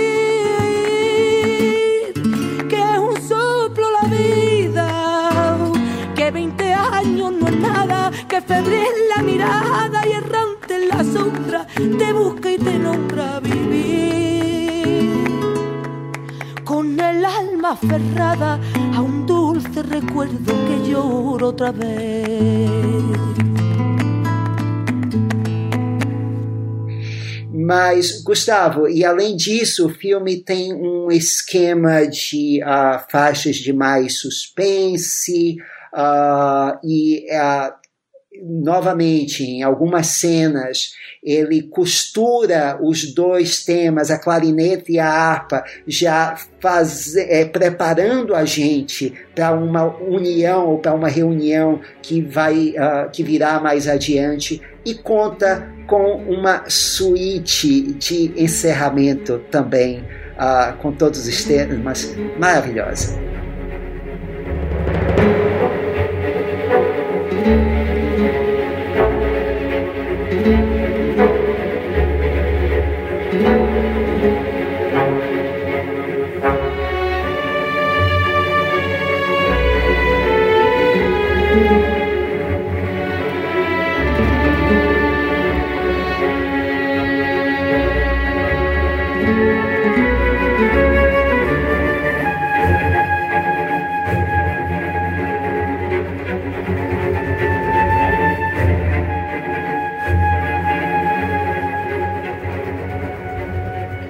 Curioso que o Albert Iglesias tinha sido indicado ao seu primeiro Oscar no ano anterior por um filme uh, que não era do Almodóvar, que é o Jardineiro Fiel, nós já falamos dele aqui um pouco antes, do Fernando Meirelles, e iria ser indicado depois, sua segunda indicação, pelo o Caçador de Pipas, o The Kite Runner, do Mark é Forster.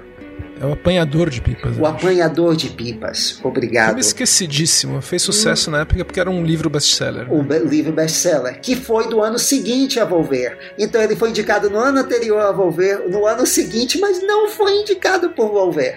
Uh, é uma amostra como é como a trilha funciona tão bem no filme, nos filmes do Almodóvar, que as trilhas do Iglesias acabam parecendo que não estão lá mas elas manipulam você sem que você nem saiba.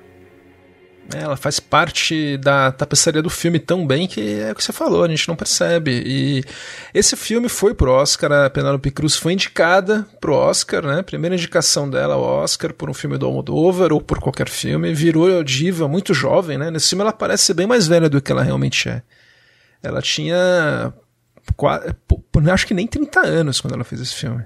Tinha 30 e pouco se tivesse.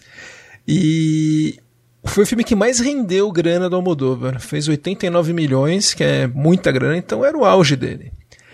E a, nós vamos falar do resto dessa parceria no nosso próximo episódio, né, Maurício? Temos coisas boníssimas para destrinchar. O Alberto Iglesias continuou a carreira dele de sucesso, alterando Espanha com o ocasional filme hollywoodiano. Eu até vou aproveitar aqui para fazer uma errata. Que no episódio anterior eu falei que o filme baseado no João Le Carré, Tinker Tailor Soldier Spy, como é que chama em português, Maurício? Que o Gary Oldman foi indicado ao Oscar.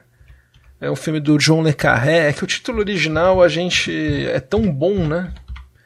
É, o espião que sabia demais. Eu vi aqui, nossa, que, que bosta. O né? espião né? que sabia demais. Em Portugal foi melhor ainda, foi a toupeira. The Mole, que é o que é o infiltrado, né? Exato. É, esse filme, a gente comentou no episódio anterior, eu falei que ele foi dirigido pelo diretor do A Vida dos Outros, que flopou depois em Hollywood. E não, ele foi dirigido pelo Thomas Alfredson, que é o diretor do Deixa Ela Entrar, o sueco, e que depois desse filme flopou em Hollywood com o filme baseado no thriller sueco The Snowman. Mas vamos aproveitar e tocar um trechinho da trilha do Alberto Iglesias para esse filme, que é uma das minhas preferidas. Eu não sei se a gente vai ter outra chance de tocá-la.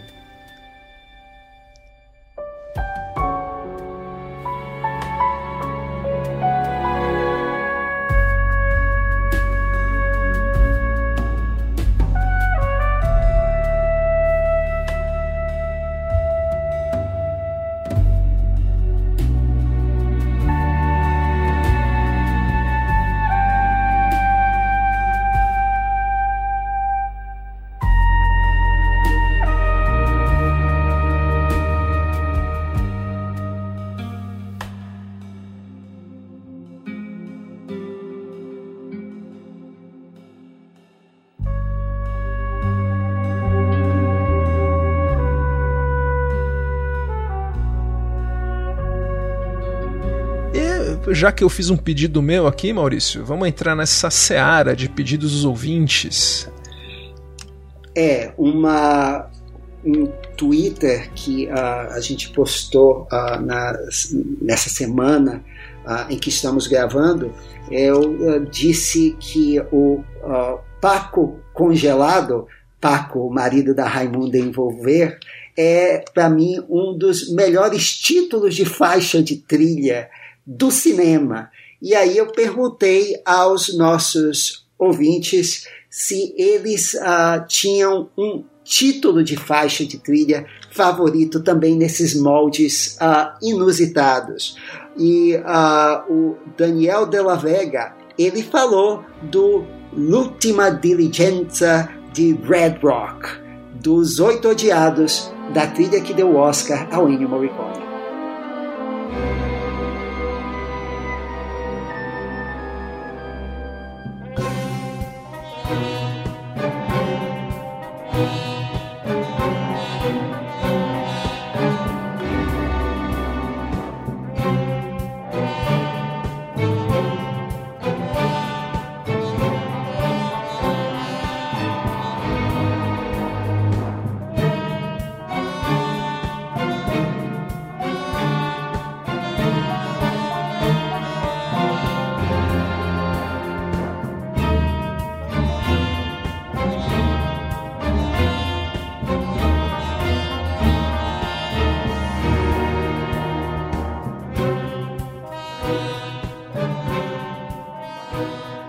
Título sensacional mesmo, como o Daniel fala, né? Super, a última dirigência de Red Rock é bem faroeste, né? Muito louco. E o Daniel ainda fala que ele emula o que o Morricone já tinha feito em Os Intocáveis. É uma faixa que, olha, eu lembro que quando eu escutei a primeira vez, antes de ver o filme, eu falei, caralho, velho, que o Morricone tá com a macaca aí de novo, que foi uma trilha muito forte dele, muito tempo, né, que ele não fazia uma trilha forte desse jeito. Sim, e finalmente deram um Oscar que não foi honorário para ele. E falando em queridinhos da academia, os nossos Trent e Ericus também foram lembrados, o Trent Reznor e o Ericus Ross, justamente pela trilha oscarizada de A Rede Social. O Lucas Nascimento pediu uma faixa chamada Hand Covers Bruise, mão cobre o, a lesão, a ferida. Que é um nome sensacional mesmo, né?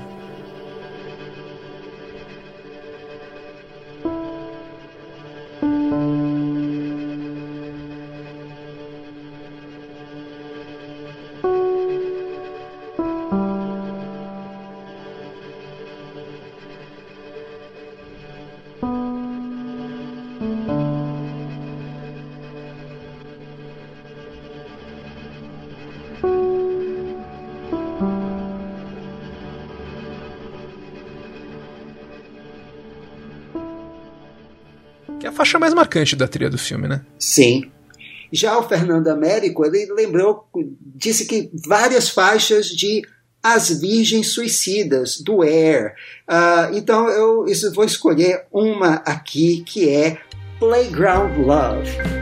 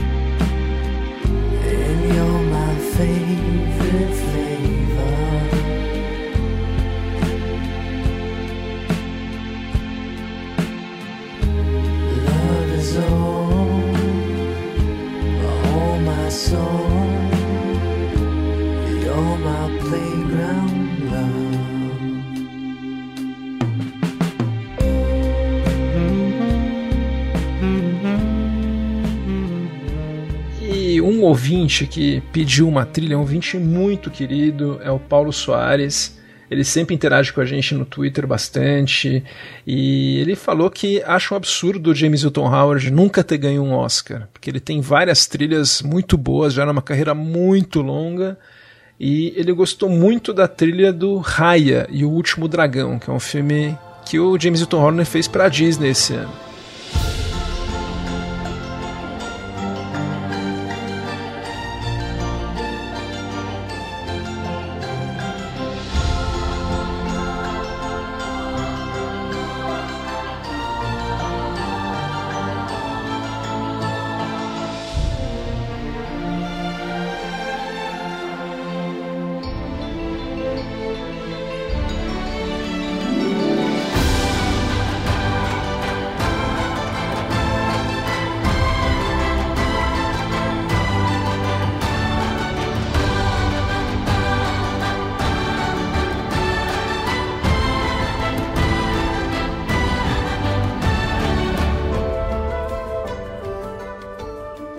Eu achei o filme uma delícia, o Raio. Eu gostei do filme e a trilha do James Newton Howard é coisa fina, né?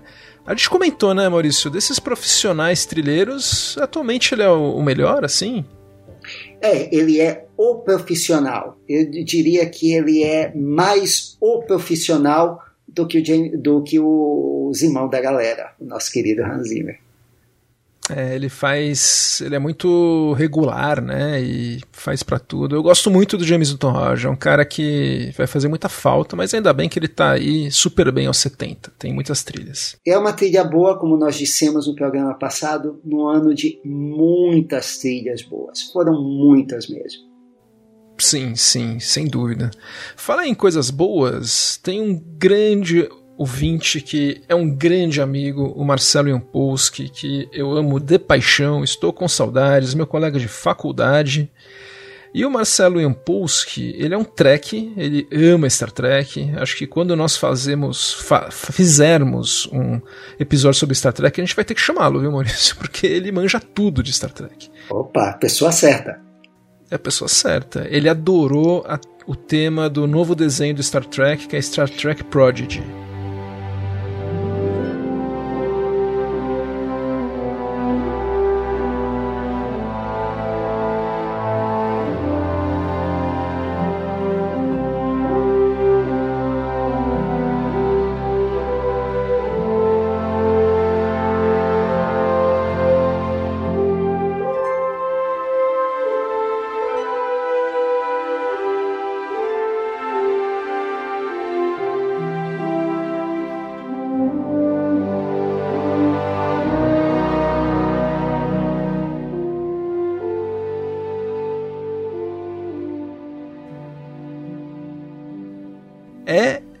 Nosso onipresente Michael Giacchino. E o Maurício, o Marcelo achou muito interessante. Inclusive, o, o Marcelo Imposco fala que parece que já te conhece, viu, Maurício? De tanto ouvir você falar no podcast, tudo, ele sente que é seu amigo já. Falou que interage com você, conversa com você. Eu sou de, eu sou de casa. Eu espero que não seja uma coisa meio o benigno, né? Não, não. Nunca.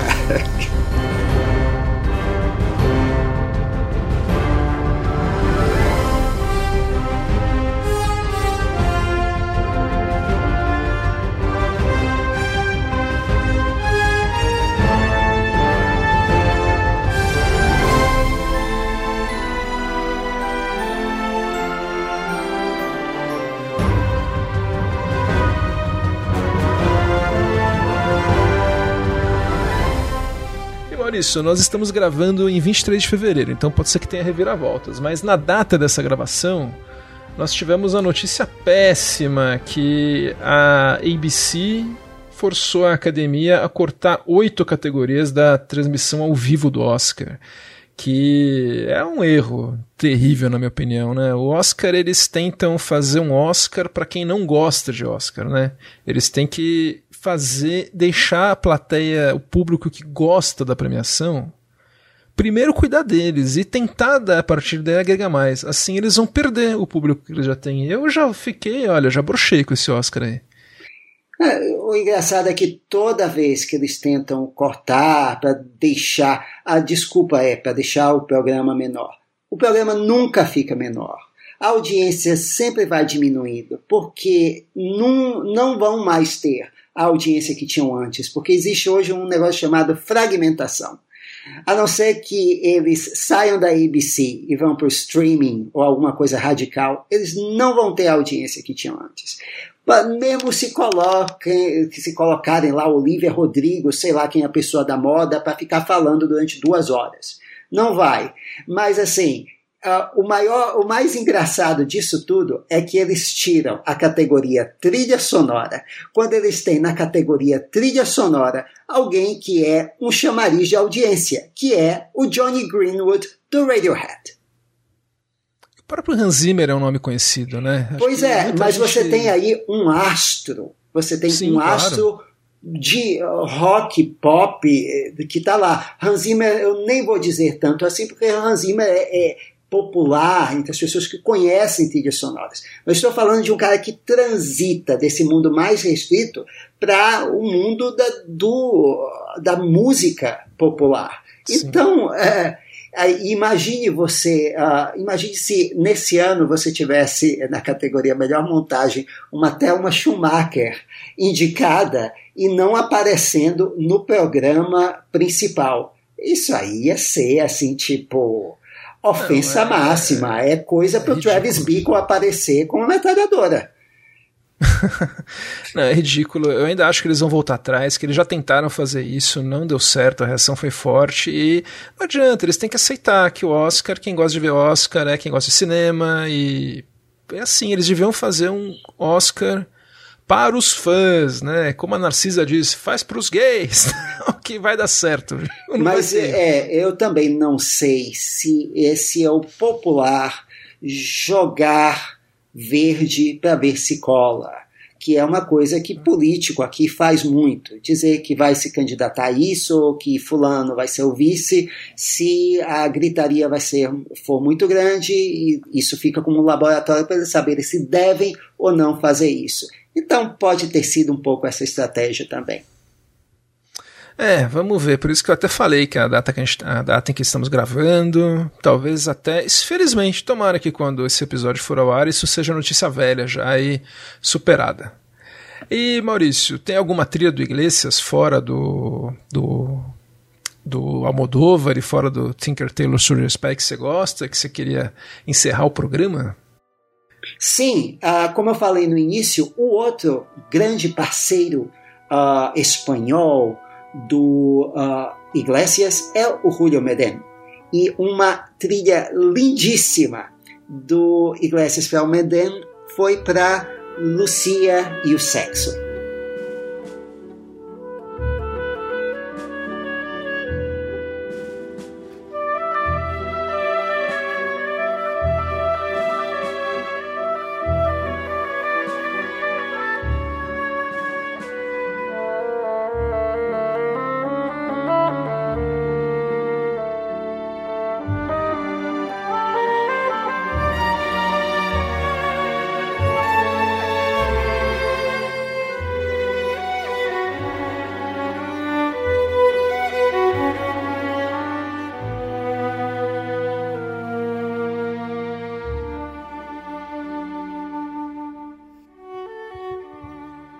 Com essa trilha linda do Alberto Iglesias que nós encerramos esse episódio e vai ter mais Almodóvar daqui a duas semanas, certo, Maurício? Eu sou Gustavo Camargo. Até a próxima. Tchau. Eu sou Maurício Selman. Obrigado. Tchau.